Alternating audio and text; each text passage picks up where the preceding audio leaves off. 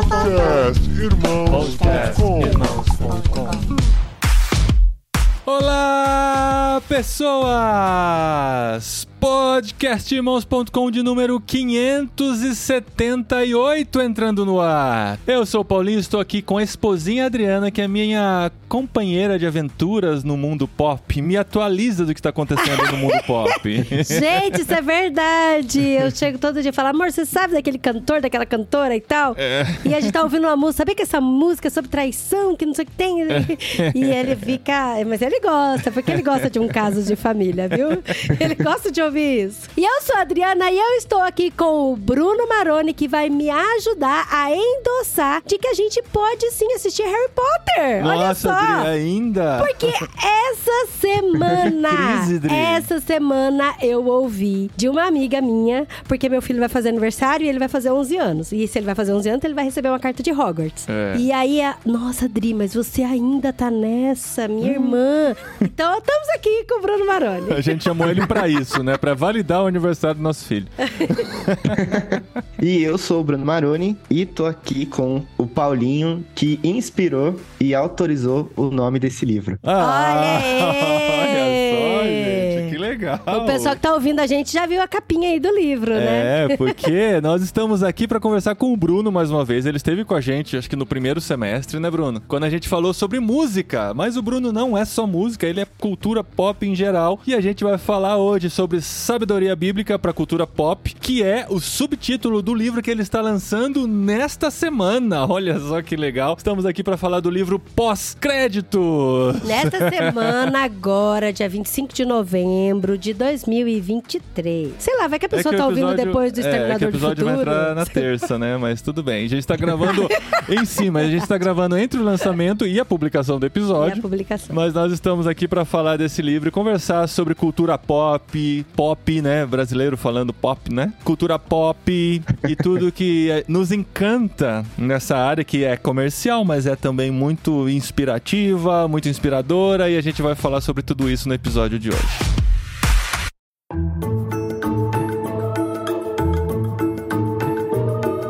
Muito bem, Bruno. Que legal ter você de volta aqui. Obrigado por arrumar um tempinho no seu sábado, que o Bruno trabalha de segunda a Boa. sexta, proletariado, né? responsável, né? Ele só consegue gravar à noite, mas a noite pra ele é de madrugada pra nós aqui na Espanha. Aí ele fica difícil. gravar no sábado aqui com a gente. Valeu, porque a gente quer muito falar sobre o seu novo livro e sobre o conteúdo dele pra gente não precisar lê-lo, né? Isso é muito importante.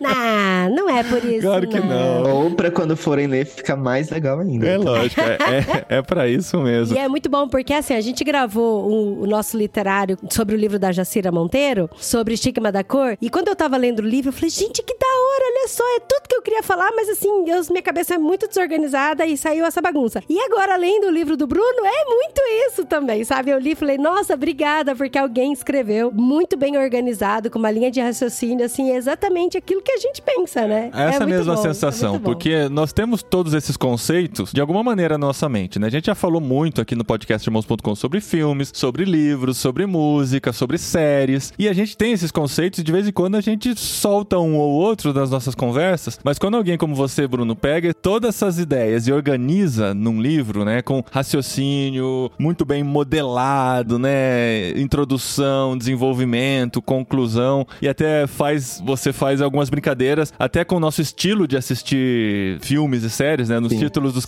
Tem alguém assistindo? É. É muito bom. Então, assim, isso é muito legal, como aconteceu no livro da Jacira também. A gente tinha todos os conceitos e ela apresenta organizado no livro. É por isso que é tão importante ainda existirem livros, né? A gente não pode Sim. só viver de Eu acho que essa é uma das contribuições únicas, né? De um livro, É. assim, organizar as ideias. essa E organização. a gente aprende muito, né? Porque além de estar muito organizado, você aprofundou, você estuda, você conhece muito e você conversa com muitas pessoas sobre o assunto também, né? Então isso é muito Sim. legal. Então a gente fala brincando que a gente poderia escrever, mas não poderia não, viu? Porque você, você ainda acrescentou muitas informações que foi, assim, muito legal mesmo. Mas aí, Bruno, como é que surge a ideia desse livro? Você já estava dando um curso, né, dentro do Invisible Invisible College, que a gente já conversou sobre ele aqui, sobre música e tal. E agora você entrou na, numa maneira mais abrangente na cultura pop, mas voltado um pouco mais para produções audiovisuais. Como que isso está atrelado com a sua história e de onde que surgiu a necessidade e a inspiração? E como é que você teve essa coragem, né, de escrever sobre um tema como esse que é muitas vezes muito mal compreendido, né? Então, vamos lá. Bom, em primeiro lugar, tô muito feliz de estar aqui com vocês de novo. Ah. Eu, por enquanto, pelo menos, ainda não gravei muitos episódios, né, de irmãos.com, mas às vezes que eu gravei, já me sinto em casa já, então é muito bom estar aqui com É. vocês conversando. Que tem que voltar mais, com certeza. Vamos providenciar. É, então, acho que para responder essa pergunta, eu posso entrelaçar um pouco da linha do tempo da minha caminhada com a cronologia da produção, da escrita do pós-créditos, né? E inclusive até um, um mini spoiler. No começo do livro, se não me engano, no primeiro capítulo, tem uma, um bom espaço, assim, dedicado a contar e compartilhar um pouco da minha experiência pessoal com o assunto, né? Eu acho que foi importante escrever sobre isso. E qualquer livro eu acho bem legal, assim, quando o autor conta um pouco da sua relação pessoal com o tema, porque isso vai além daquela coisa tipo, ah, só joguei um tema interessante aqui pra escrever. Sai do comercial, né? Você viu a É. necessidade. Ah, vou falar sobre esse tema porque tem uma necessidade. Não, sua vida já tava muito entrelaçada com o é, tema, né? tem uma história pessoal que entra no conjunto de motivações pra escrever esse livro e propor as reflexões que ele traz. Eu acho que quando a gente gravou sobre música, eu até devo ter compartilhado um pouco a respeito, que a minha relação com a cultura, e aí é importante já lembrar, né, que se relacionar com a cultura ou não, não é uma opção, né? Somos todos seres culturais, independentemente do nosso contexto, da nossa localização, do nosso lugar, da nossa idade, somos todos seres culturais. E às vezes é comum no meio cristão, principalmente, a gente ter um discurso como se talvez a gente não se relacionasse com a cultura, né? Tipo assim, ah, eu tô vendo a cultura do outro lado e eu vou pensar se eu vou interagir com ela ou não. Isso é meio auto-enganoso, porque não tem como a gente fugir da cultura. Então, beleza. Eu não nasci na igreja, né? Mas desde muito novo frequento o ambiente de igreja. E como a gente sabe bem, o ambiente eclesiástico, ele é culturalmente muito formativo, né? A gente passa a experimentar coisas muito típicas da vivência de igreja. Então, isso muda o nosso vocabulário, isso muda as nossas preferências e prioridades, isso muda a maneira da gente interpretar manifestações culturais diferentes da igreja e assim por diante. E quando eu passei a ir na igreja, né, quando eu me converti, aí é claro que o processo de conversão a gente entende que ele é meio que gradativo, né, uma jornada. Então não é tipo assim, ah, eu era criança, tava no culto lá, orei aceitando Jesus e aí de uma vez só eu entendi tudo. Não, foi um, um processo. Mas foi um período em que a minha mãe, assim, principalmente, ela empolgou muito com tudo que compunha o que se chamava de uma cultura evangélica, né? Então eu lembro muito da gente ir direto, assim, eu adorava ir nas livrarias evangélicas aqui da cidade e tal. Comprava CD, DVD, não sei o quê. Esmilinguido. É, esmilinguido, Cris- Cristina Meias Vegetais, Crianças Ah, Diante do sim, sim. Trono e tal. Você é mais novo que a gente, mas eu vivi a fase daqueles filmes apocalípticos, sabe? O Número da Besta. O... Eu Não, não, é Tem antes disso, assim. cara. Anos 70, assim, cara. Aquilo era Mas aquilo era aterrorizante, assim. assustador? Era filme de terror pra crente, sabe? É, não, eu tinha, tinha medo também. Por outro lado, o meu pai sempre gostou muito de música, assim, acho que a expressão de cultura popular que ele mais curte. E eu gostava muito de ouvir as músicas que ele ouvia, que era ali rock dos anos 70, rock progressivo, algumas coisas dos anos 80, MPB e tal. E eu vivia entre esses dois mundos, né? Da cultura popular evangélica, digamos, esse segmento de cultura pop. E esse é outro detalhe também, né? A gente fala como se a cultura gospel fosse a parte do mercado pop, mas a música gospel, por exemplo, é um dos selos, um dos rótulos mais rentáveis da cultura popular brasileira, né? Então não é à toa que muitos artistas fazem a transição contrária e tentam inserções dentro do mercado da música gospel, porque a música gospel é muito pop. Então tinha essas referências plurais, né, de coisas que eu gostava de ouvir e tal, e também passei por essa experiência, tipo, ah, eu gostava de assistir tal coisa e depois não podia mais assistir. Por exemplo, eu e minha esposa, a gente sempre compartilha a experiência, né? Nós não sabemos nada de Harry Potter, porque a gente não podia assistir. E aí a gente fala que hoje já tem muita coisa, né? Então até a gente assistir tudo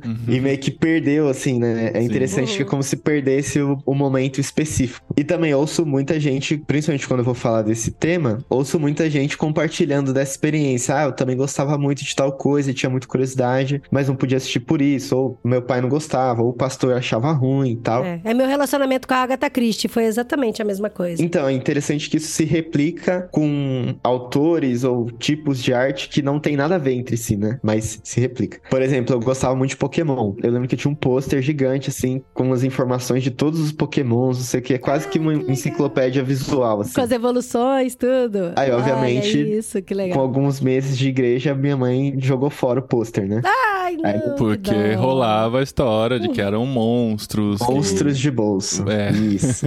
E depois que lançou o jogo, é pior ainda, porque eles estão te vigiando. Eles sabem onde vocês E estão. tinha aquele desenho que o Pikachu soltava raios e as crianças passavam mal na frente da TV. Tudo isso corria, né? Nos os boatos. Sim. É verdade. Eu lembrei esses dias de uma música da Cristina Mel pra crianças, né? Que ela vai citando várias coisas. Fala do Harry Potter, fala do Superman, fala de Halloween e tal. E aí um amigo brincou: Nossa, essa música é tipo um resumo de todas as proibições, né? De tudo que não, não podia ver. Gente, eu não conheço essa assim, música, não.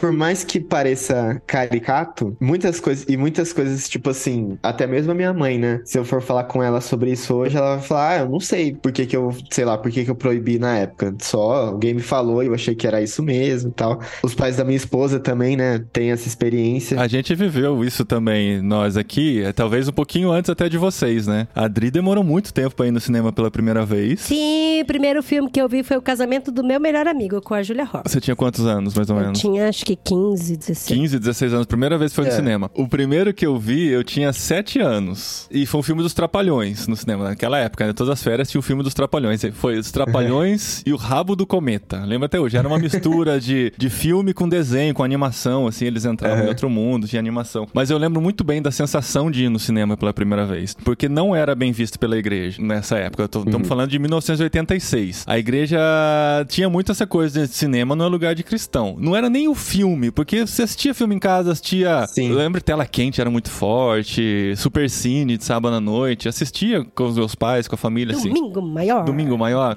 Mas, e, e, assim, era, era onde a gente ia pra assistir filme, né? Porque nem locadora a gente tinha muito acesso, que a gente não tinha nem videocassete em casa. Uhum. Então assistia filme na TV. Aí a primeira vez a gente foi no cinema, a sensação, cara, minha mãe levou a gente, é, sei lá, eu não lembro quem tava comigo, eu lembro que tava minha mãe, talvez meu irmão e mais algumas crianças junto. Aí ela falou assim: ó, vocês ficam aqui. Eu lembro bem da entrada do cinema, assim, era no shopping. Vocês ficam aqui afastados. Eu vou sozinha na fila do cinema pra que não chame atenção, porque se algum crente passar, não vê que a gente tá na fila do cinema. Ela foi tipo espiã secreta, assim, sabe? Vou comprar, comprou os ingressos, a gente entrou lá, assim, naquela sensação, ai, se Jesus voltar agora, o que que acontece, sabe? A gente tá no cinema. Cara, a gente viveu isso, a gente viveu isso. É muito E, bizarro, e depois né? disso, assim, Nossa. ver na- o nosso desenvolvimento com a cultura pop, como a gente começou a entender mais, né? A gente teve, teve acesso a muito mais coisas, como isso mudou no decorrer dos anos. Mas a gente é fruto muito da nossa época mesmo. Foi a época que a gente viveu. Sim. Era uma coisa que a gente nem sabia questionar direito, né? Era isso que era dito e ninguém sabia muito por quê, mas é isso. Existem coisas que cristãos podem fazer, existem coisas que não podem. E essa é uma das que não pode e pronto, né? Mas isso é uma coisa que, infelizmente, continua até hoje. Eu acho Em que outras talvez, esferas, é, talvez. talvez É, não né? diretamente com o cinema, mas aquela coisa. E isso eu achei muito legal, como você escreveu no livro, de essa proibição, sabe? É melhor proibir, não. Esse tipo de gênero, filmes da Disney, você não pode ver. Não pode ver terror, não pode ver suspense, não pode ver filme de traição, não pode ver filme da Disney, não pode ver Harry Potter, não pode ver filme de bruxaria, essas coisas. Então é meio que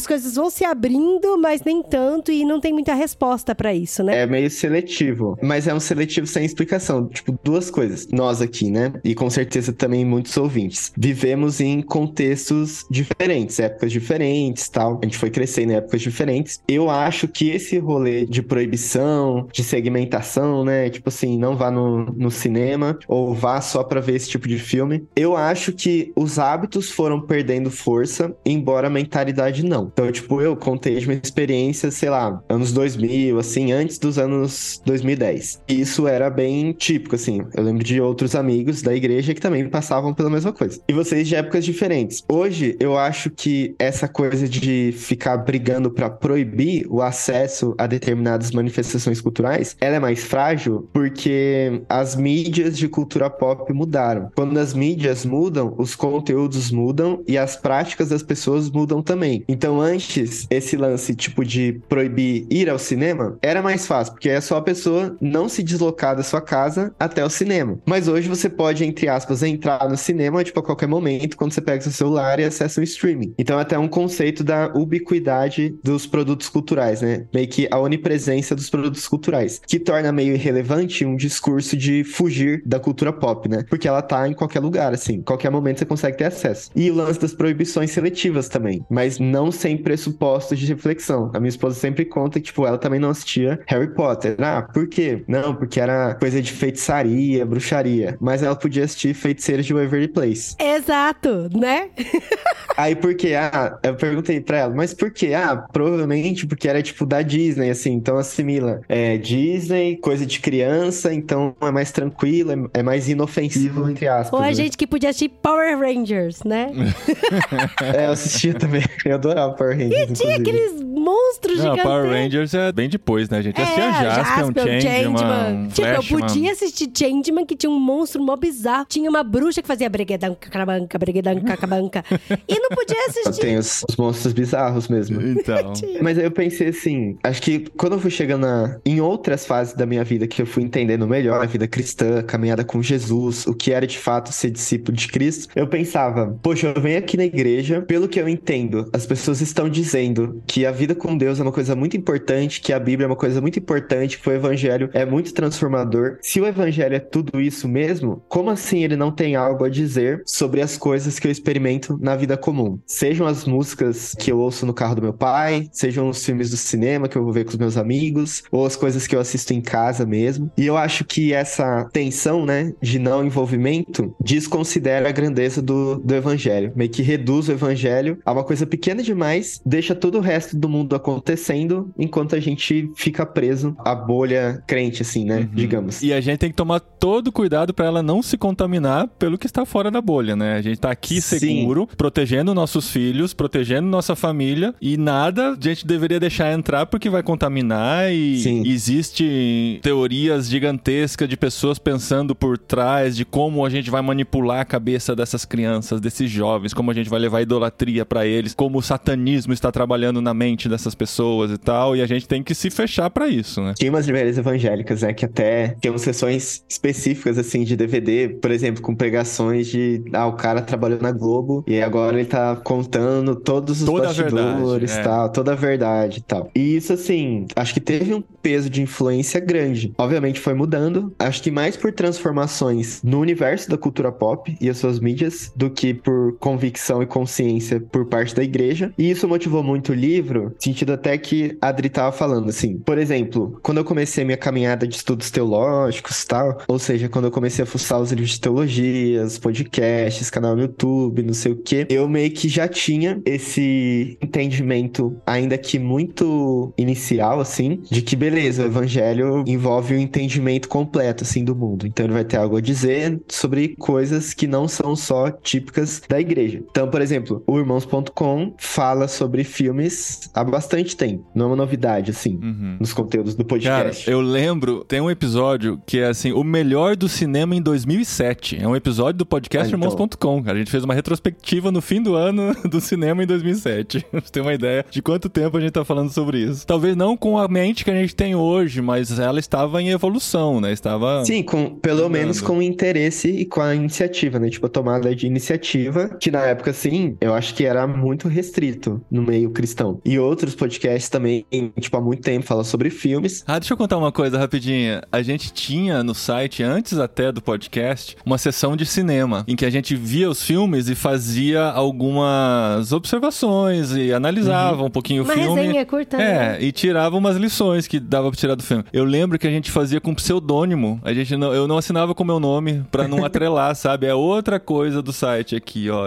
Veja bem como é diferente, né? E Isso é o que você tá falando, a sua época aí, 2004, 2005, quando a gente escrevia essas resenhas. Por medo mesmo de ser associado. Ah, não é um site cristão, por que que tá falando de cinema, entendeu? É, Sim, sim. Eu vivi isso. E aí, eu acho que aí, muito da ideia do livro foi construir um tipo de roteiro mesmo, né? Eu usei essa palavra, um roteiro barra mapa para orientar a nossa interação com a cultura. Então, por exemplo, a ideia do livro não é ter um monte de análises de tópicos e filmes e músicas específicos. Isso serve como algumas ilustrações pontuais e exemplos pontuais ao longo do livro, porque eu quis dar muito caráter de, tipo assim, algumas coisas que muita gente tá falando há muito tempo, vamos organizar aqui conceitualmente no livro e apresentar os bastidores da reflexão cristã sábia sobre cultura. Então, por isso que tem lá os capítulos sobre teologia bíblica da cultura, sobre as características do mundo pop, né? Que é uma ideia de fornecer os recursos para a igreja fazer essa relação com a cultura de maneira cada vez mais consciente, sensível e sábia. E aí, assim, desdobrar isso, colocar esse mapa, esse roteiro em ação em diferentes contextos, né? Porque esse é um desafio também de escrever sobre cultura pop, tanto no livro quanto em outros meios. Às vezes eu acho, assim, que posso estar errado, né? Mas bastante gente, às vezes, pensa que eu tenho algo a dizer sobre qualquer coisa da cultura pop. e não, porque eu não consigo acompanhar tudo, não tenho acesso a tudo tudo e eu nem gosto de tudo, né? Tem coisas uhum. que eu não gosto porque não tenho afinidade. A gente tem o pós-créditos, né? Que é a nossa série aqui dentro do podcast irmãos.com que a gente fala de filmes e séries. E nesse ano a gente não conseguiu fazer nenhum. A gente fez o de Como Viver até o 100, que foi uma série que a gente assistiu, a gente discutiu o tema e tal, que é meio que um pós-créditos. Porque, assim, uma que a gente não consegue ver tudo. Sim. Às vezes a gente vê um filme que a gente gostou muito, tem coisa para falar, mas é um filme que já não tá mais no hype. Você vai lançar um episódio sim, sobre sim. isso, sei lá, ninguém mais tá vendo esse filme agora, sabe? É mais difícil. Então passou o ano, a gente não fez nenhum, porque não é sobre todo o filme que a gente tem o que falar. Eu até cheguei a cogitar, e se a gente fizesse um podcast à parte, chamado Pós-Créditos, e fizesse toda semana sobre um filme, mas isso seria uma obrigação que a gente teria de forçar temas que não é a ideia. A ideia é, esse filme falou com a gente, tem alguma coisa para falar sobre ele? Tem uma reflexão em cima disso? Aí sim a gente grava. Por isso que é tão sim. esporádico o lançamento desses episódios, né? Sim, e é o, o aspecto também de efemeridade, né, da cultura pop, ou seja, que as coisas passam rápido rápido demais. Muito rápido. E outra característica que diferencia o tempo que a gente vive hoje da minha época de infância, da época de vocês de infância, é que os conteúdos se acumulam muito rápido. O que é massa, sim, porque tem muitas opções e alternativas de cultura pop. Ao mesmo tempo, pode ser meio desesperador, né? Porque tem coisa demais. E se tem coisa demais, muitas boas coisas se tornam esquecíveis rapidamente, né? Elas se perdem, assim. Aí, até, por exemplo, foi muito difícil pensar em alguns exemplos e ilustrações do livro porque ia ficar datada, né? Já vai ficar datado. Ou porque, assim, pode ser um exemplo claro para mim, mas para outros leitores não é, porque a gente vive em mundos culturais semelhantes, mas não replicados, né? Um do outro. E aí é, a minha ideia é fornecer as direções básicas para que as pessoas tomem iniciativa e mudem sua atitude e postura em relação aos gêneros de filmes que ela curte e talvez eu não curta ou desconheço. E isso eu conversei muito com os meus amigos no processo também. E é aqui dando um mini spoiler, eu tenho o plano de lançar em breve também meio que um guia prático de leitura da cultura pop, que é o foco do último capítulo, né? Desdobrando e aplicando isso a diferentes gêneros de cultura. Então tem um capítulo sobre música, tem um capítulo sobre filmes, sobre séries, sobre memes, sobre moda. E quando eu tive essa ideia, eu pensei, ah, eu vou chamar alguns amigos para escrever. E aí perguntaram, ah, por quê? Aí eu falei, primeiro, que ia ser muita coisa para escrever. Uhum. E segundo, porque acho que seria pretencioso demais eu me propor a analisar um tipo de cultura, digamos, que eu tenho um amigo próximo que manja muito mais, assim, que é muito mais envolvido. No caso, eu não entendo nada de games, assim. E os games é uma das potências do mercado pop hoje, né? Sim, sim. Muita gente se interessa. Eu fui falar recentemente em um lugar, um menino bem novo, assim, demonstrou muita curiosidade e interesse de como dialogar a fé, a teologia com esse universo. Então, eu acho que talvez a gente esteja entrando agora em uma fase da igreja evangélica brasileira com mais iniciativas iniciativas de diálogo com a cultura e, obviamente, ainda com instrumentos escassos, mas crescendo, né? Uhum.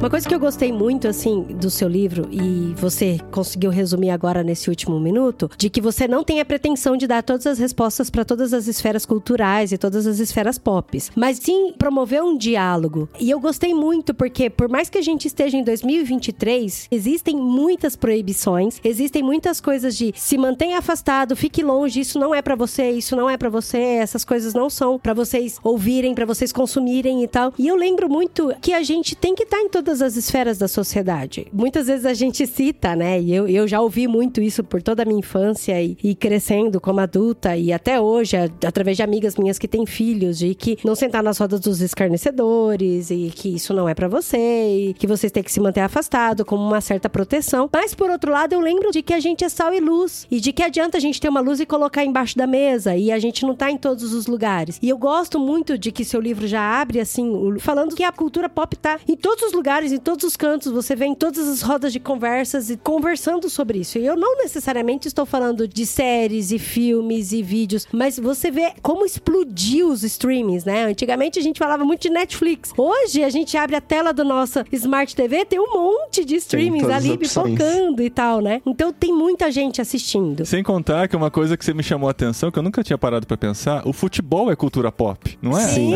é verdade. ah, eu, eu não gosto de cultura muito, pop, inclusive. mas eu sou muito fanático futebol. Sim. É, é cultura pop Então também. a cultura pop, ela tá aí muito grande, né? É, isso é interessante. A gente teve uma experiência bem legal essa semana, foi a semana do lançamento do livro. Teve um evento, um evento pequeno tal, na minha igreja local mesmo. E foi bacana porque tinha bastante gente de idade próxima a mim, assim, tipo 25 anos, 30 anos e tal. Mas como foi um evento divulgado na igreja, tinha algumas pessoas mais velhas. E é muito legal quando as pessoas mais velhas têm esse insight de que não estamos falando de um assunto só para jovens. Uhum. Porque acho que por bastante tempo a igreja também usou a cultura pop meio que como um tipo de isca para o público jovem. Então, tipo assim, a igreja não dá a mínima para pensar sobre cultura pop. Mas se a gente usar o nome ou a identidade visual de uma série pro culto de jovens, isso pode despertar interesse. Isso. Mas não é uma reflexão, né? É só, sei lá, um adereço estético, assim. Não, é cilada. Não.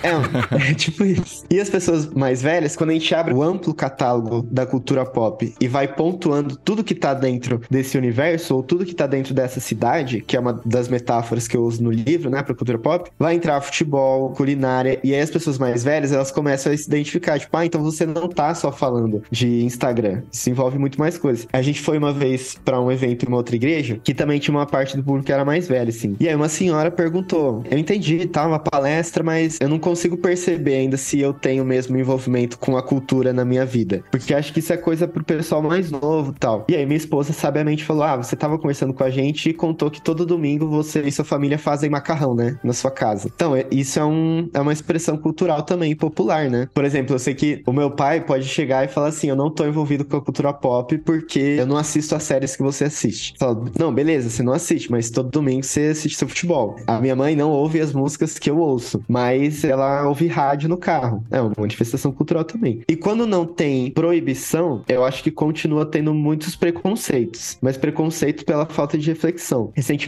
uma menina veio conversar comigo, que o Paulinho até tinha comentado que eu tinha feito uma série de posts sobre filmes de terror, né? Ai, Verdade. Vi, a gente queria outubro. gravar pro Halloween e não rolou. Sim, então. tá aqui, inclusive, e você fala sobre isso no capítulo 2, cara, tá muito legal. Esse é um tema muito massa, e eu acho que esse tema, ele puxa muitas reflexões, porque costuma ser um dos focos de preconceito, né? Enfim, e essa menina mais nova, assim, ela veio falar comigo, dizendo que ela, no contexto da igreja dela, ela e o irmão, se não me engano, gostavam bastante, assim, de ir ao cinema, assistir filmes, assistir séries e tal. E ela começou a meio que ser hostilizada, porque, se não me engano, pelo pessoal do grupo de louvor, alguma coisa assim. Aí eu perguntei, ah, mas por quê? Ah, porque, tipo assim, se eu assisto filme de terror ou assisto outras séries, eu não sou a melhor pessoa para participar do ministério de louvor. Uau! Ou seja, isso ainda acontece, por mais que seja de um jeito mais discreto. E aí rola umas incoerências também, né? Tipo, sei lá, às vezes a pessoa compartilha um post no Instagram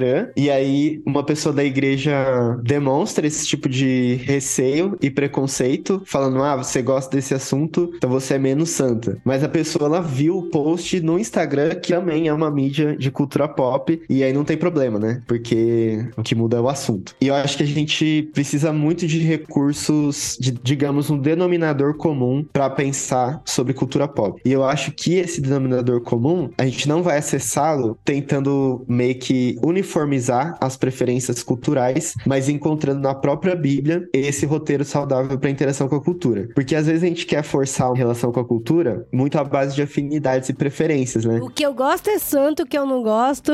O que, tipo assim, ah, o cristão precisa se envolver com a cultura pop, sim, mas só se for com o tipo de coisa que eu gosto, que você gosta, não. Uhum. E isso quebra muitos diálogos, né? E as pessoas deixam de perceber que o ponto de partida para se envolver com a cultura pop de maneira sábia não está está na própria cultura pop, mas está nas escrituras. Até porque, Bruno, tem muitas pessoas que baseiam o seu conhecimento direto da cultura pop. E isso, meus amigos, pode ser um perigo muito grande. Por isso que, assim, eu gostei quando você já logo de cara, tanto no capítulo 1, no capítulo 2, e você introduz falando de que a gente respira, a gente vive a cultura pop, mas que nem por isso você tem que deixar de consumir outras coisas. E muito, muito obrigado por falar que a Bíblia tem que estar tá aí, a teologia tem que estar tá aí, e a nossa fonte tem que ser a Bíblia. Porque tem muita gente que toma por verdade tudo que escuta, tudo que vê, tudo que lê. E a gente sabe, né, que você formando o seu pensamento crítico através de um filme, de um livro, e não buscando fontes externas, isso pode ser muito perigoso, porque isso pode te manipular e pode ser o grande responsável formador por o seu pensamento crítico. Então, por exemplo, você vai assistir uma série. Ah, eu vou assistir uma série, ou eu vou ler o Diário de Anne Frank. Vou dar um exemplo assim bem aleatório, eu vou ver o filme, porque teve uma série recente sobre a Anne Frank, e aí você toma por toda a verdade como foi esse período histórico dramático naquela época. Você precisa consultar e cruzar outras fontes para ver se isso é real ou não. Ou se esse recorte que você está vendo não é limitado e você tira a partir desse ponto de vista todas as conclusões, né? Mas eu não sei se eu gostei muito do seu exemplo, porque pode parecer que a gente está relativizando o nazismo, né, Dre? Então, não, é... cuidado. Não, isso é verdade. É que foi um exemplo assim que passou pela minha cabeça. Mas na verdade é assim, a gente não pode se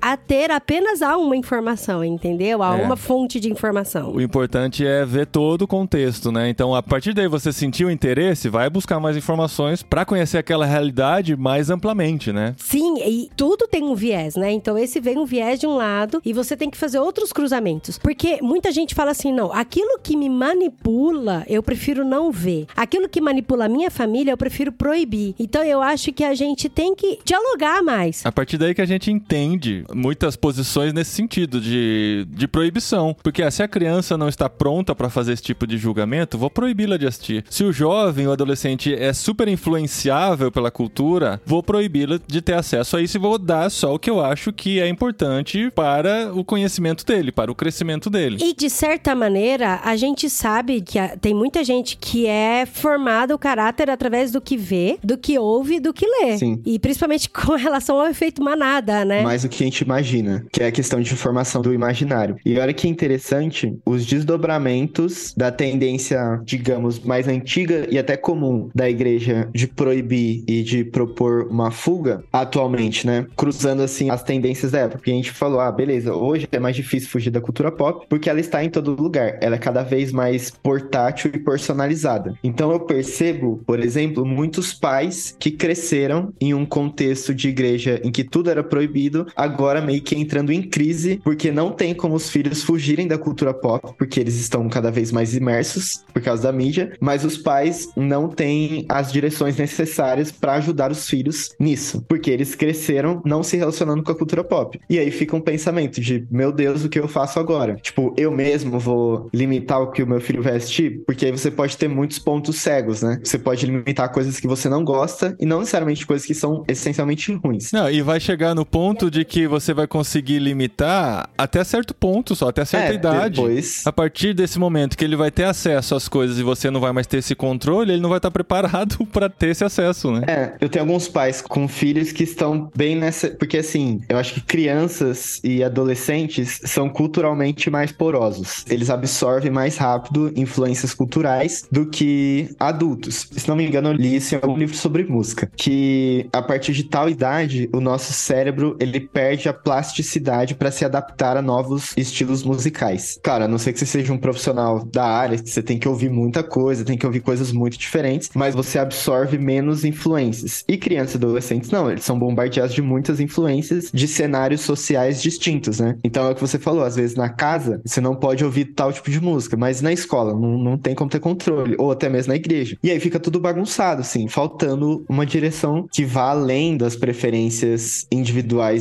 e pessoais, né? E aí eu acho que para a igreja falar sobre esse assunto, precisa muito dos recursos e da sabedoria bíblica para ter meio que um panorama geral, assim. Vocês falam de filmes e séries há bastante tempo, talvez já tenham tido a experiência de pessoas tirando dúvidas se elas podem ou não assistir ah, tal direto, coisa. Direto. E é muito angustiante tentar responder porque algumas coisas são extremamente subjetivas né? Sim. É... Uma responsabilidade, né, cara? E eu sentia muita falta disso, sim. De algum material que você possa mostrar pra pessoa: olha, eu não sei responder essa sua pergunta porque ela é muito específica, mas toma aqui isso que vai te orientar a ter um discernimento próprio, né? Do que você deve ou não assistir, deve ou não ouvir, deve ou não falar uhum. e assim por diante. Cara, é que quando a gente não conhece o negócio, ele acaba sendo um pouco assustador, sabe? Então, por exemplo, o pessoal vem falar: ah, eu gosto muito de assistir filme de terror, eu gosto muito de assistir filme de suspense, você acha que isso é ruim e tal? E aconteceu um exemplo aqui pra gente, aqui em casa, e eu tive que respirar muito, pensar bem assim, falei: calma, vamos lá, devagar, né? Porque, primeiro, dá trabalho você ter que acompanhar e você fazer uma exegese e você conhecer bem e aplicar ensinamentos bíblicos diante do que você tá lendo. E é entretenimento também, né? Tem coisa que você não tem que aplicar nada e você vai se divertir, mas você tem que tomar cuidado porque, de certa forma, isso acaba moldando o seu caráter, acaba moldando o que você o tá ouvindo. Né? E aí, por exemplo, a gente tem um filho, ah, hoje ele tá com 10 anos, mas ele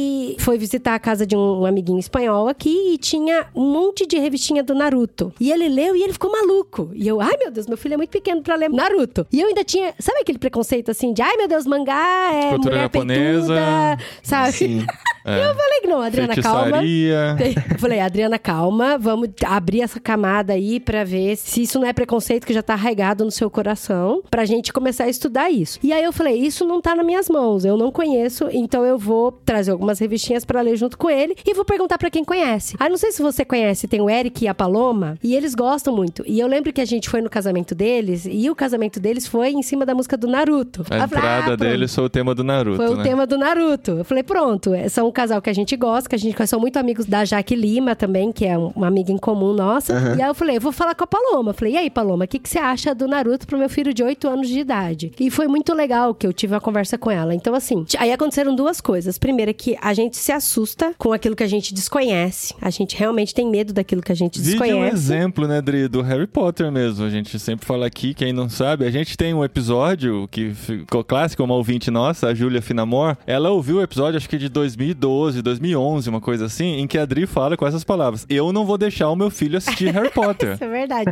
Isso. Mas é porque eu não conhecia. Porque simplesmente conhe... e, e, e, conhecia só o que chegava, sabe? Só o que as pessoas falavam. Eu lembro que no episódio fala, ai, que tenho medo disso. Ah, até uma amiga nossa que tava no episódio falou: tenho medo disso, tem pentagrama, não sei o que tem. A gente não sabia nada disso, sabe? E a Adri sim, falou isso no episódio. Sim, é. E hoje ela, toda fã de Harry Potter, a, a Júlia foi lá, achou esse episódio e passou pra gente. Então Fez foi engraçado. Você fica meio constrangido. Fica, mas é porque mas a, é a cabeça da medo. época. Eu lembro quando saiu o filme do Exorcista e todo mundo falando, ah, porque tem um monte de gente que filmou, o Exorcista morreu, a menina que Sim. fez o filme nunca se recuperou. Eu falei, gente, eu tenho medo disso, não vou ver. Não, não mas esse filme saiu antes de você nascer, pessoas... Sim, mas até hoje, até eu hoje, sei. eu nunca vi o Exorcista, sabe? Ah, eu vi. Eu vi depois de adulto só por causa disso. Grande filme, inclusive. Aí são essas duas coisas que eu queria pontuar aqui. Primeiro, que a gente tem medo do desconhecido e por isso a gente acaba proibindo. E o segundo é que dá trabalho você dialogar, você Sim. estudar, você ir atrás e você perceber as nuances do que tá acontecendo, porque realmente tem uma formação de caráter em jogo, né? Tanto a da criança, no caso nosso filho, quanto a nossa própria também, né? Tá sendo formada aí e tal. Ah, o processo diário, de fato, ele é um trabalho árduo, artesanal, custoso, por exemplo, para pais, né? Que provavelmente vão ter o trabalho de assistir antes, se os pais mesmo já desconhecem, né? Assistir antes, meio que fazer tipo de um, um filtro, assim, né? E refletir, ah, beleza, será que isso aqui é saudável mesmo, que meu filho assiste? E isso é muito custoso, porque você vai dedicar tempo, vai dedicar sua atenção, mas eu queria pontuar uma coisa muito interessante que você falou, que você teve essa dúvida sincera, né? Por desconhecimento, e foi procurar amigos. E eu penso que a igreja tem um papel de curadoria comunitária muito importante, porque a gente vai se deparar na igreja com pessoas que têm essas dúvidas se é saudável que elas tenham contato com determinada expressão cultural, não. Elas mesmas ou os filhos, né? E a igreja em si pode ser esse núcleo de formação cultural, de educação cultural. Tem um, um autor, o Leslie Newbegin, missiólogo, que escreveu o Evangelho na Sociedade Pluralista, se não me engano é esse o título, e ele fala da igreja como uma comunidade hermenêutica, né? Uma comunidade que interpreta o seu próprio tempo interpreta a sua cultura. E internamente a gente pode formar bons leitores da cultura, independentemente do que eles vão assistir ou do que eles vão fazer. Mas a gente pode ter a igreja. O James Smith fala bastante da igreja como uma incubadora de virtudes políticas, né? Mas a gente pode falar da igreja também como uma incubadora de virtudes culturais, de bons curadores culturais. Eu gosto muito dessa palavra, né? O que é um curador? É o profissional do museu que vai organizar a exposição de maneira significativa para orientar os visitantes a apreciar aquela exposição de modo que faça sentido. Então, talvez ele organize a exposição por ordem cronológica, por temas e assim por diante. E ele vai guiar a visita do público, dos espectadores. E a gente também pode ter esse papel de curadores culturais, orientando a maneira que a igreja se relaciona com a cultura. E outra coisa é que isso envolve muito uma educação estética também, ou seja, uma sensibilidade artística à beleza. Porque quando a gente fala da relação da igreja com a cultura pop, a gente é muito apressado em relação às temáticas e conteúdos, né? Então, filmes que falam desse assunto é melhor não. Séries que falam desse tema, deixa para lá, vamos fugir. Mas a gente passa por cima das virtudes estéticas. Então, por exemplo, o que, que é mais santo? Um filme ruim de um assunto bom ou um filme bom de um assunto ruim?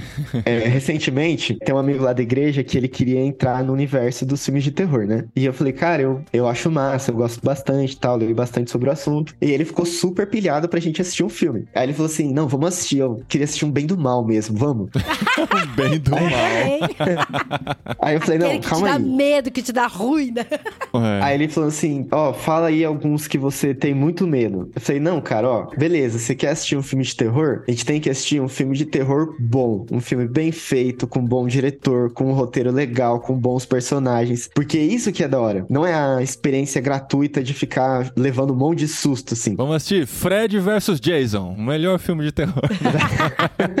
Ou aqueles filmes que dá grito toda hora, né? Silêncio, susto, né?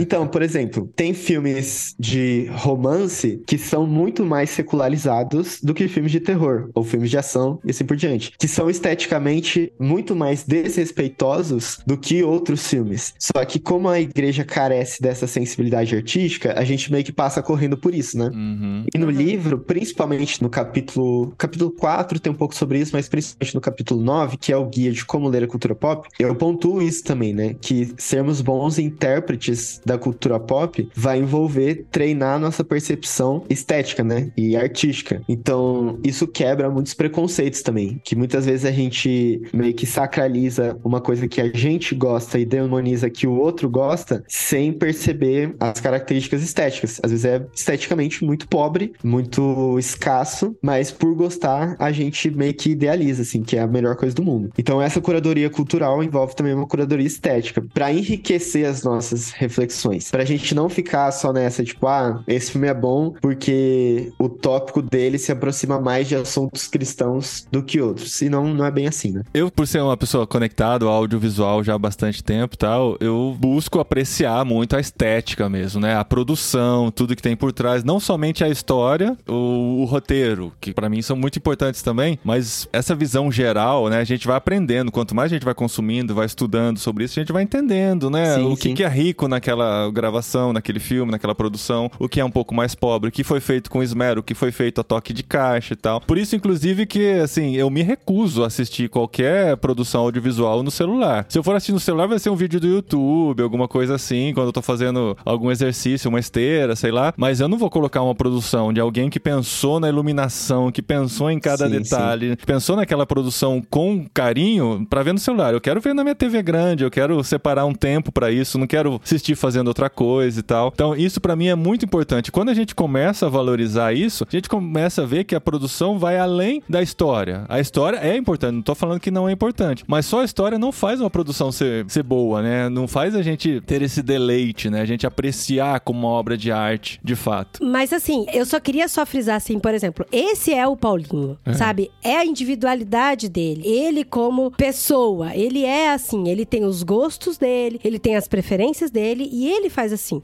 Agora, eu, por exemplo, eu assisti Emily in Paris no hospital cuidando da minha sogra no meu celular, no meu fone de ouvido e eu tava feliz da vida. Eu me recuso. Sabe? gente. Eu vi, essa sou eu. Eu vi, eu vi a, a série também do E.C., que é, gente, é muito engraçada. Eu dei muita risada. Eu também Da vi no meu Marvel? celular. Ah, não, Não. esse é o Arif. Esse, esse é o E.C. Putz, eu não, é, é adolescente, É Bruno. Eu acho que comédia, você não Ah, vai. tá. É uma menina que é indiana, ela mora nos Estados Unidos. E, cara, é muito ah, minha engraçado. esposa viu. Minha esposa viu. É produzida pela menina do The Office lá, a Kelly do A The Kelly Office. do The Office. Então, é uma série bem, assim, gostosinha e tal. Eu vi muitas vezes do meu celular antes de dormir. Sabe, assim, muito de boa. Mas, assim, essa sou eu. Eu gosto, por exemplo, de ver uma série bonita na tela grande também e tal. A gente viu Avatar 1, Avatar 2, Avatar 1 no IMAX, Avatar 2 e tal. Eu também admiro, mas, assim, eu também não teria problema, enquanto eu estou cozinhando, assistir The Ranch, sabe, no iPad, ali. E eu tô de Sim. boa, eu tô feliz. Então, eu acho que assim, eu gosto muito desse diálogo que a gente faz com as pessoas, porque cada um tem sua individualidade, sabe? A gente fala, não, existe a fórmula correta é essa, porque o cara pensou na iluminação, na fotografia, no som, então a forma correta de ver é essa. Eu não gosto quando a gente dita a forma correta, entendeu? Mas, nem assim- de gênero. Ah, o gênero correto de ver é esse. Eu o não tô gênero- nem falando isso, eu tô falando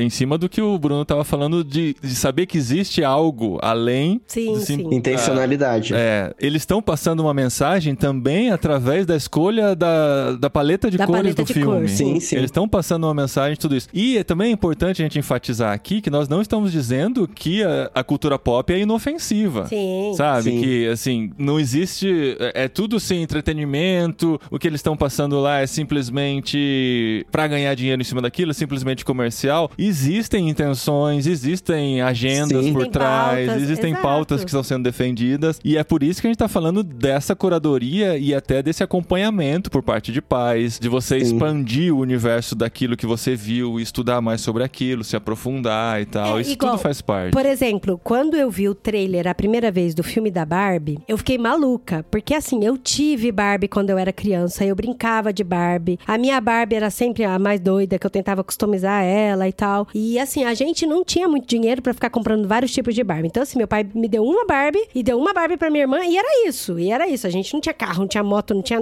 prancha de surf. A gente não tinha o Ken, era só uma menina da minha rua que tinha o Ken. Então, pra gente se relacionar com quem Tinha a que gente fazer um tinha date, que ir na tinha que casa. marcar um date. Tinha que marcar. Sim, tinha. e assim, a menina tinha o quem? Ai, que da hora e tal, né? Então a gente customizava a nossa Barbie. Então quando eu vi o trailer da Barbie a primeira vez, eu fiquei com muita vontade de ver. Eu falei, eu quero ver o filme da Barbie. Eu, por outro lado, que não tive irmã, não tive, não, não, não brinquei de Barbie com ninguém, pra mim era whatever. Eu via propaganda É, de. Barbie na TV.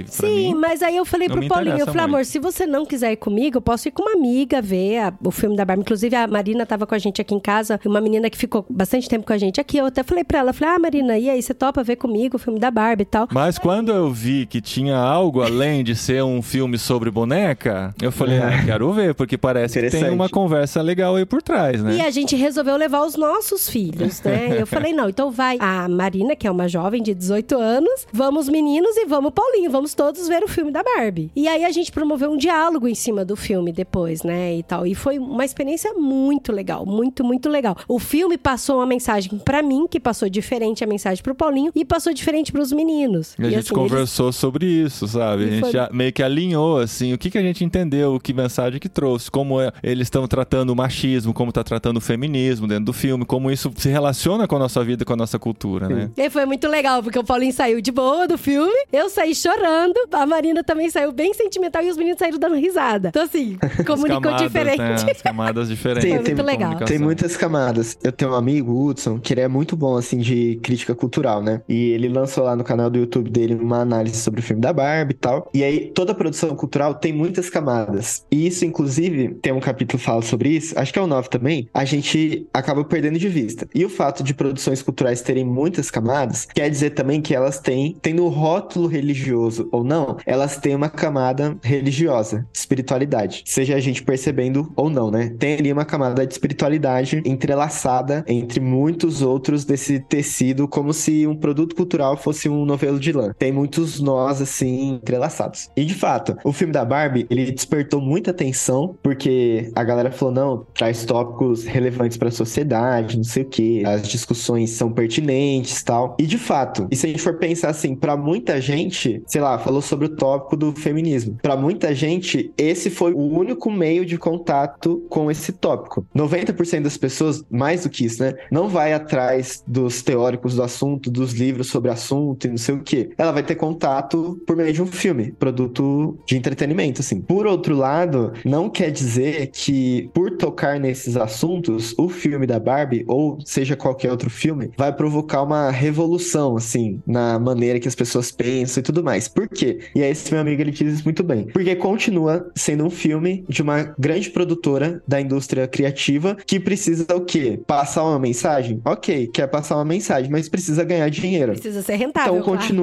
precisa ser rentável. E nos capítulos 3 e 4 do livro, eu falo bastante sobre isso, assim. Você falou, né, que a gente precisa ter esse senso crítico. De que uma das características da cultura pop tá nas redes do mercado, né? Estar envolvida nas redes do mercado. Então, o mercado pop movimenta muito dinheiro. Faz a gente gastar muito dinheiro e muito dinheiro é investido para que ele aconteça também. E aí não é por acaso, né? Não é por acaso que alguns filmes e não outros fica nos mais vistos da Netflix. Não é por acaso que alguns filmes e não outros vão ganhar banner de destaque em um streaming, seja qual for. Porque existem intenções mercadológicas por trás. Significa que essas intenções são demoníacas, que a gente se acostuma a pensar, né? Tipo, ah, então porque quer desconverter o nosso coração e tudo mais. Não exatamente. Mas significa que essas intenções, elas estão presentes ali, né? Existe um porquê para isso. E a gente precisa ter essa noção, essa consciência de que estamos falando sobre produtos. Por mais que eu entenda que a sabedoria bíblica nos recorda de que cultura ou arte não é só coisa, é também uma dádiva, porque é fruto da criação de Deus. E esse é um dos caminhos para redimir, digamos, o nosso olhar para a cultura, né? Enquanto o mercado, a indústria do entretenimento, o grande público, as massas vão correndo para a cultura como se fosse só mais um produto na prateleira do mercado, a gente reconhece esses ditames mercadológicos, mas a gente não se entrega ao puro consumismo, porque a gente sabe que por trás dos diferentes produtos culturais existem pessoas criativas que foram criadas à imagem de um Deus criativo, existem reflexos da sabedoria divina que há na criação e assim por diante. Existem ecos da história de redenção da Bíblia e esse, eu acho que esse é o principal assim do livro. A gente falou aqui de diferentes tipos de histórias. O filme da Barbie carrega e é moldado por uma história e se propõe a moldar pessoas com essa história. Os games carregam narrativas, né? Um dos mercados mais rentáveis para os roteiristas é dos games e a gente encontra na Bíblia a grande história mais completa para que a gente interprete essas muitas histórias da cultura pop. E essa grande história, como a gente já sabe, é composta de criação, queda e redenção. Então, em todas as outras histórias, para que a gente não brigue, por exemplo, com o filme da Barbie, porque toca em um tema que muitos têm uma resistência, a gente vai olhar, não, beleza. A gente percebe aqui reflexos da bondade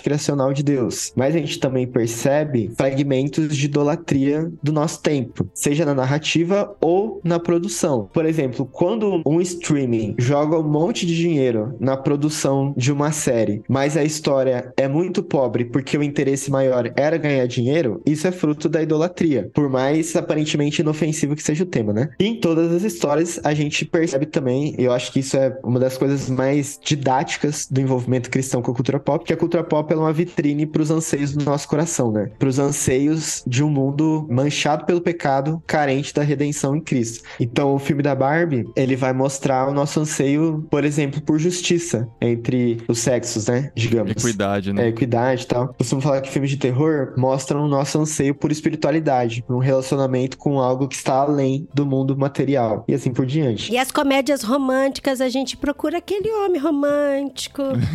a nossa busca cai por na amor. nossa frente e a gente tem que cuidar. principalmente quando tem neve no Natal, né? Eita, tá começando a temporada, né, Dri? É! Eita, nós. Eu gosto no Não, Natal de assistir ver filme de, já. de Natal, é. Infelizmente, hoje tem muita comédia romântica de Natal que é algoritmo só, né? Total. Nossa, Sim, gente, tem sim. muita ruim. Ó, tá difícil achar uma boa, viu? Então, aí, o que, que é mais santo? Uma comédia de Natal mal feita ou um filme de terror bem feito? Essa Eu não tenho questão. dúvida. Aquele que te faz pensar. Cara, tem um filme que eu fujo muito dele, porque eu realmente tenho medo. Mas tem um grande amigo nosso que é o Lucas Gonçalves, ele indicou esse É um filme. grande amigo meu também. Meu padrinho de pronto. casamento. E ele falou, gente, Dri, vocês têm que assistir Midsommar, porque filme ele é maravilhoso. faz você... Ai, tá vendo? A Ele Adri não fala- teve coragem ainda. Ó, eu te falo que eu fui atrás de spoiler pra não tomar medo. Nossa. Sabe?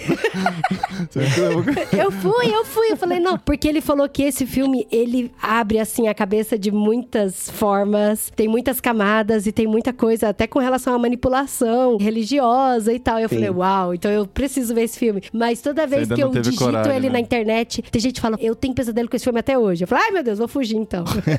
Esse é até minha esposa que não gosta de filme de terror assistiu. É, Olha aí. vamos- Ah, e o, o meu grande amigo também, que estava ávido por uma experiência com filme de terror, também assistiu. É, qual que foi o primeiro que vocês assistiram juntos? Você acabou não falando. Ele ficou falando que ele queria assistir um do mal, né? É, qual que Aí foi? eu, eu fiquei pensando tal, eu pensei, ah, esse aqui é legal, mas se a noiva dele e a minha esposa vão assistir junto, eu não vou fazer eles passarem por isso. E aí eu fiz o, trabalho de pai, né? Eu assisti antes.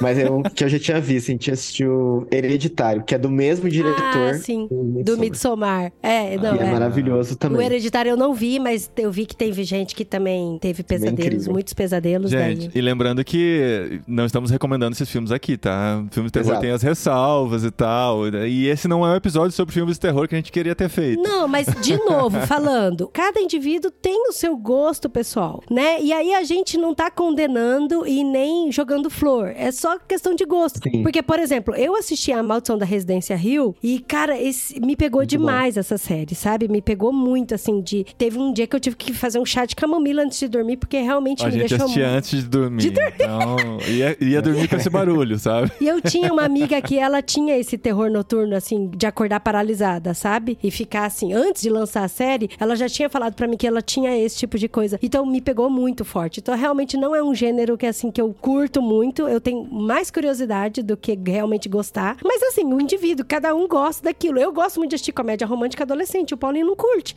Nem por isso ele deixa de assistir. Ele assistiu Barraca do Beijo 1, 2, 3 comigo e ele, sabe? Então é gosto, né? É, Eu assisti também. Exato, não é porque a gente gosta de um gênero que a gente não suporta o outro, sabe? Existem coisas boas em todos os gêneros. Existem filmes de terror muito bons que vão te levar a uma reflexão, que vão fazer você pensar em muitas coisas. Existem filmes de terror que são simplesmente pra, Ruins. pra São bilheteria. Ruins, são ruins, é. Igual, Sim. por exemplo, essas sequências do Jigsaw, é jogos... jogos... Jogos Mortais, Mortais. que saiu 10 agora, né? Então, É. eu, sei lá, enfim. Já deu, né?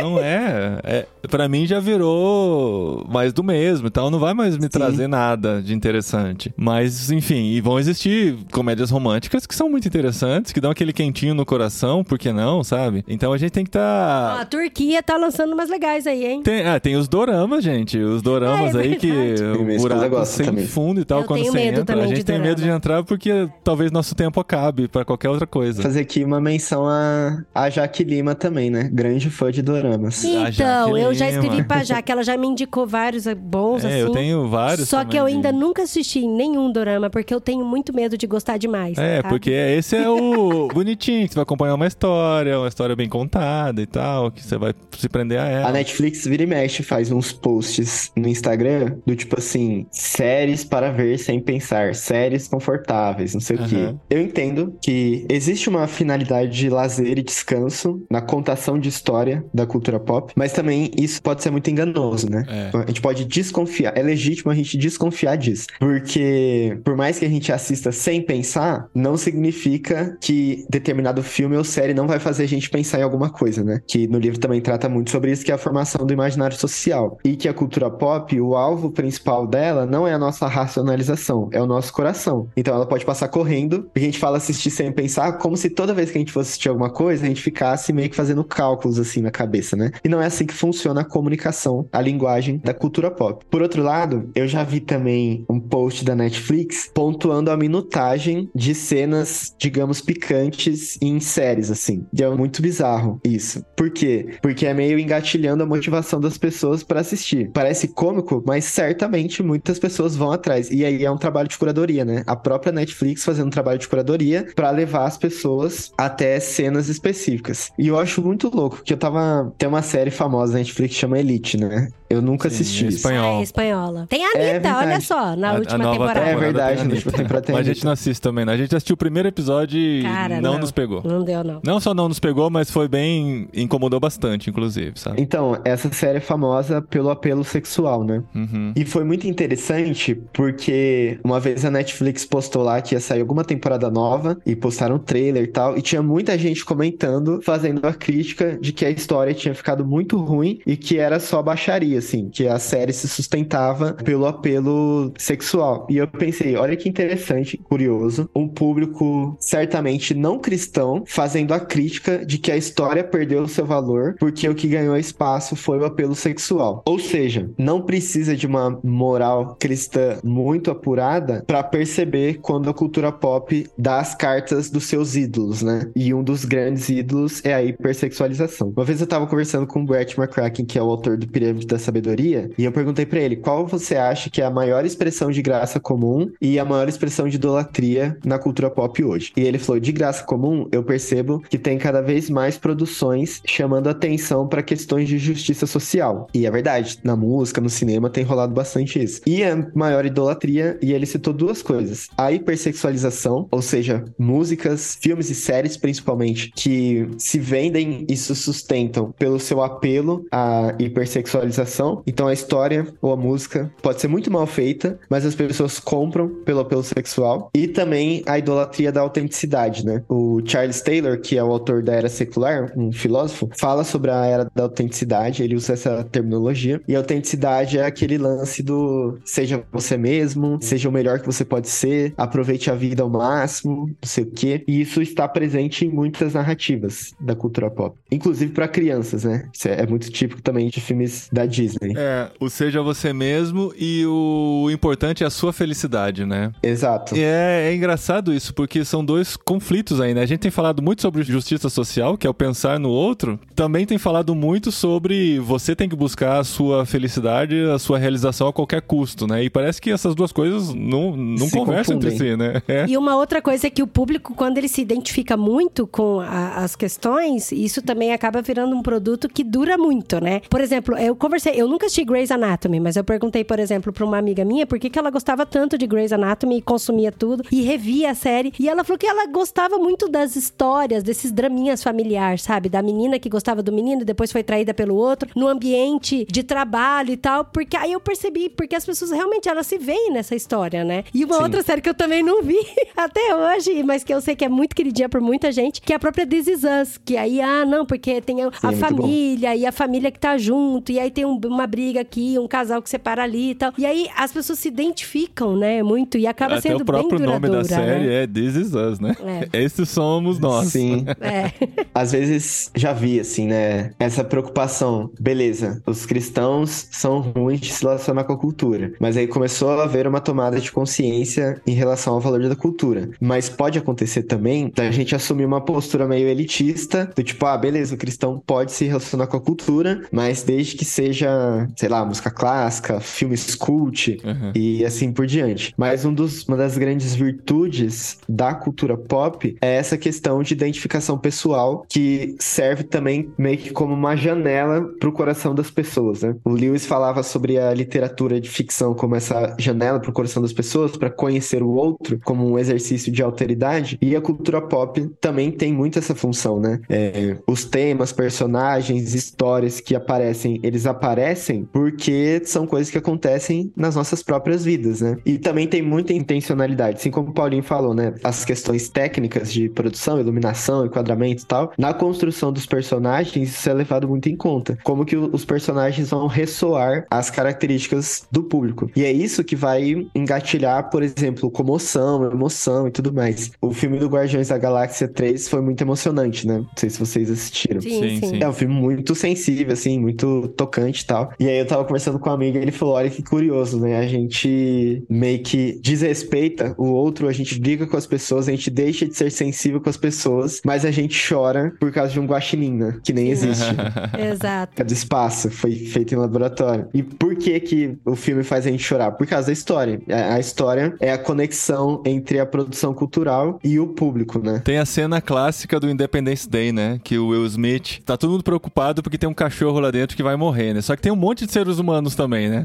Na hora que o cachorro sai e o negócio explode, você fala, ai, que bom que o cachorro sobreviveu, né? Mas todo mundo que tava lá dentro pra você não é importante, porque você se apegou ao cachorro da cena, né? E pode acontecer o contrário também. O Steve Turner fala muito sobre isso, né? Eu escrevi sobre isso também no, no capítulo 9. Pra gente parar pra pensar como que a cultura pop enriquece a nossa humanidade, né? Nos tornando mais sensíveis e empáticos, nos tornando mais atentos a situações que a gente deixaria passar no nosso dia a dia, por exemplo, de justiça social, né? Nos tornando esteticamente mais sensíveis, ajudando a gente a apreciar a boa arte. Se não fosse por isso, a gente também deixaria de lado, né? E principalmente para o público cristão, acho que isso é muito relevante, porque a gente já tem a tendência de deixar a arte de lado. Então, além de ter uma relevância, por exemplo, missional, né? A Adri citou lá o versículo de Mateus, e eu acho que um dos porquês se importar com a cultura pop é por uma finalidade missional, criar essa ponte de contato, de contextualização com o mundo, com a cultura contemporânea. E além dessas finalidades, a cultura pop não só é útil, mas ela faz bem, né? Ela é saudável pra gente porque a cultura nos faz mais humanos, de modo geral. Cara, que da hora. Muito Eu bom. acho que a gente, assim, o programa foi muito gostoso. A gente poderia ficar falando aqui muito, muito mais coisas. Mas o que eu queria, assim, que todo mundo ficasse, assim, muito fixo aqui. É que pode assistir Harry Potter. Pode assistir Harry Potter. e, inclusive, eu posso servir de curadoria pra você, porque eu gostei muito dessa questão da igreja ser a curadoria coletiva. Você vai passar o quê? Seu WhatsApp para as pessoas falarem Não, com gente, você? eu tô aí no Instagram, procurando meu Instagram, Dri De Gaspari. Por Não, onde porque, começar? gente, muitas. Para olha, dúvidas eu fico sobre até Harry Potter, entre em contato. Eu fico até meio assim, com medo, que tem um monte de gente que escreve assim no meu Instagram. Comecei a ler Harry Potter por causa de você. É. Comecei a ver filme do É Harry Potter muito, por causa né? de você e tal. E aí eu falo, gente, que legal. Mas eu achei muito legal. Isso, isso aqui a gente puder deixar aqui bem marcado no programa é que, ao invés da gente proibir a gente dialogar, e a gente já sabe que dá trabalho, tudo isso, e o Bruno do. O, o Bruno do livro é ótimo, né? O livro do Bruno tá aí pra a gente dialogar e a gente abrir nossa cabeça culturalmente pra esse mundo pop. Cara, isso é muito legal. Então, assim, primeiro, a gente aprender a dialogar, a gente aprender a conversar antes de impor qualquer barreira. E segundo, você não precisa saber de tudo, meu amigo. Você nem sabe de tudo. Eu não sei de tudo. Não precisa ter opinião sobre Não tudo, precisa né? ter opinião sobre Sim. tudo, mas a gente tem essa curadoria coletiva e isso é maravilhoso, Se sabe? puder conversar sobre isso, é muito legal, né? Se a gente tem gente com quem conversar e trocar ideias e aprender junto, porque sempre vai ter coisa pra aprender. Sempre alguém vai tirar uma lição ou outra. Sim, A gente sim. junto cresce em comunidade, né? Então, é, fazer clube de livros, clube de filmes, pra vocês consumirem. Clube de games. A gente tem É, um amigo, Rafael Delfino, olha só. Ele usa jogos pra falar com os jovens, sabe? Pra ter contato. E, ele, e ele uniu o útil ao agradável. Ele ama jogar. Então, e ele tá lá junto com a molecada jogando e promove discussões. Então, você tem um filho que joga, ou você mesmo gosta de jogar, se conecta com pessoas que gostam de jogar. Então, assim, por exemplo, eu não entendo nada de filme de terror. Conversa com o Bruno, ele curte, sabe? Então, a gente tem essa curadoria coletiva. E isso é tão legal, né? A Sim. gente poder conversar com pessoas que gostam. Quando a gente junta com os amigos pra falar sobre as coisas que a gente tá assistindo, o assunto vai embora, né? Porque a gente tem muita coisa pra compartilhar, muitas conversas boas É, a partir gente fica disso. Querendo. Eu lembro quando a gente assistiu o filme Banshees de Shirin, eu falei, nossa, tem muita coisa legal nesse filme e tal. E aí a gente ficou nós dois conversando um tempão. E a gente foi perguntar pra algumas pessoas e quase ninguém tinha visto o filme. Ninguém ah, assistiu. não. Eu não É. vi também. É que Ai, é, tava tá vendo? concorrendo a vários Oscars esse ano. É meio cult, né? Esse filme. Ah, É. cara, é- a É. gente gostou bastante. A gente tem essa pegada, assim, de, É. de algumas coisas bem, bem mais cults, assim, que a gente gosta de, de explorar, só que daí dificilmente a gente encontra gente pra falar sobre isso, principalmente pela grande oferta, né, de filmes que estão sendo produzidos e vários streamings e tal. Então, às vezes tá escondido no streaming lá, você assiste e fala, nossa, como ninguém tá falando sobre esse filme? Cara, Mas ninguém tá falando sobre esse É. filme, né? Aí a gente fica meio perdido, mas acontece. Bruno, obrigado mais uma vez, cara, por demais. gravar com a gente. Se deixasse, a gente passaria o dia inteiro falando sobre o tema, com certeza. E, e mesmo assim, não esgotaria todo o assunto do livro. Porque o Sim, livro tá com muito certeza. completo. A gente ainda não teve acesso ao- a ele físico, né? Quem não sabe, a gente mora aqui na Espanha, as coisas não chegam assim tão rapidamente, mas a gente teve acesso ao manuscrito do Bruno. Deu pra dar uma boa folhada e ver que o livro tá realmente incrível. Acho Tá que tem muito muitos legal, temas pra discussão, pra boas conversas que vão gerar. Uhum. E pra adquirir o livro, as pessoas já estão recebendo, né? Ele já foi lançado, já estão chegando, então dá pra comprar pela Amazon. No nosso link você nos dá uma comissãozinha também, então entra aqui no post desse programa ou entra em irmãos.com.br Amazon, que você vai ser direcionado para o nosso link. Compra o livro lá, mas também em breve estará disponível em Kindle, estará disponível no Pilgrim e a gente torce para que venha logo o áudio no Pilgrim desse livro, porque vai atingir muito mais gente, que a questão do audiolivro tá chegando a muitas pessoas que não têm o hábito de ler, né? Sim, muito bom, gente. Obrigado mais uma vez pelo convite, pela conversa. Eu acho que refletir sobre cultura pop demanda muito e é muito mais frutífero quando a gente tem esse espaço, né, de diálogo. E uma das minhas esperanças e oração a respeito desse livro é que ele seja de fato muito instrutivo para a igreja e quem sabe acabe criando espaços de diálogo sobre cultura em diferentes igrejas locais, né? Independentemente da faixa etária das pessoas, mas que gere também, desperte esse sentimento que você falou, que vocês têm em, em relação ao filme Cult, né? Esse desejo de explorar. Acho que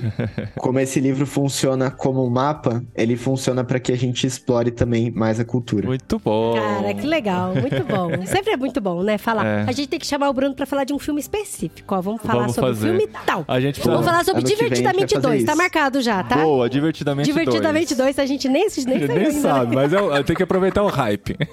É ano que vem, né? Deve ser nas férias do ano que vem, né? Geralmente a é. Pixar é. lança nas férias de julho julho. Enfim, tem muita coisa que dá pra gente conversar sobre. A gente quer fazer mais o pós-créditos. A gente pensou durante todo esse ano em possibilidades. Eu queria ter feito aquilo. da Barbie, eu queria ter feito a do, a do Faroeste lá. Como é que é o nome? Não, isso a gente vai contar só no episódio do Vem na Minha. Que a gente tá guardando Ai, essa, gente, essa série pro Vem série. na Minha. Como uma série tão boa, ninguém nunca Você queria dela. falar do Elemental, o novo filme Nossa, da Pixar também e tal. Mas aí, assim, sabe, a gente leva duas semanas pra assistir, o, negócio, o hype já passou, aí você fala, ninguém vai estar tá falando sobre isso, a gente vai falar. É. Só pra contar para os nossos ouvintes agora ainda, esse é o último de novembro. Em dezembro a gente começa com um jet lag especial. Na semana seguinte, o literário especial de Natal. E se você quiser ler já o livro pro literário de Natal, para depois ouvir as nossas impressões, a gente vai falar sobre o livro O Natal de Poirot, de Agatha Christie. Isso, Olha. estamos lendo e vamos comentar. E na terceira semana a gente faz a nossa retrospectiva do ano ministerial aqui e termina o ano. Para então fazer uma pausinha para Natal, Ano Novo e uma